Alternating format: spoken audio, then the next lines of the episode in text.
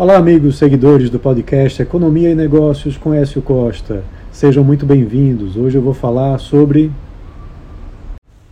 a PEC da reforma tributária que prevê três alíquotas para o IVA, dois fundos constitucionais e várias exceções. A proposta de emenda à Constituição, a PEC, eh, da reforma tributária apresentada pelo relator da matéria, o deputado Agnaldo Ribeiro, estabelece mudanças no sistema tributário brasileiro, focando principalmente na criação do Imposto sobre Valor Adicionado, o IVA, e na implementação de dois fundos para compensar as perdas de empresas e estados durante a transição. Então é importante entender melhor os principais pontos da proposta. É, primeiro, com relação ao próprio IVA, a PEC prevê a criação dele substituindo o PIS, COFINS, ICMS, ISS e o IPI, unificando a tributação sobre o consumo. O texto não fixa as alíquotas do IVA, deixando essa definição para uma futura regulamentação por lei complementar. No entanto, são estabelecidos três tipos de cobrança: uma alíquota padrão, uma alíquota reduzida para determinados setores como transporte público, medicamentos, alimentos da cesta básica, entre outros, e uma alíquota zero para medicamentos específicos e transporte público coletivo. Além disso, com relação à transição, a implementação do novo sistema tributário vai ocorrer em etapas ao longo de oito anos. Em 2026, entrará em vigor o IVA federal, chamado de Contribuição sobre Bens e Serviços, com alíquota de 1% compensável sobre o PIS/COFINS. Em 2027, o imposto entrará em vigor de forma definitiva, com a extinção do PIS/COFINS e a redução a zero das alíquotas do IPI.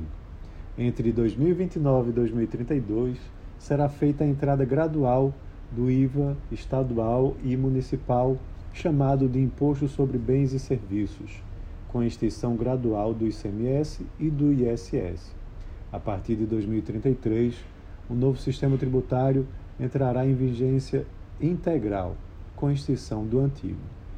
E com relação aos fundos de compensação, para compensar as perdas de empresas e estados durante a transição, a proposta prevê a criação de dois fundos que serão abastecidos com parte da arrecadação do IVA federal.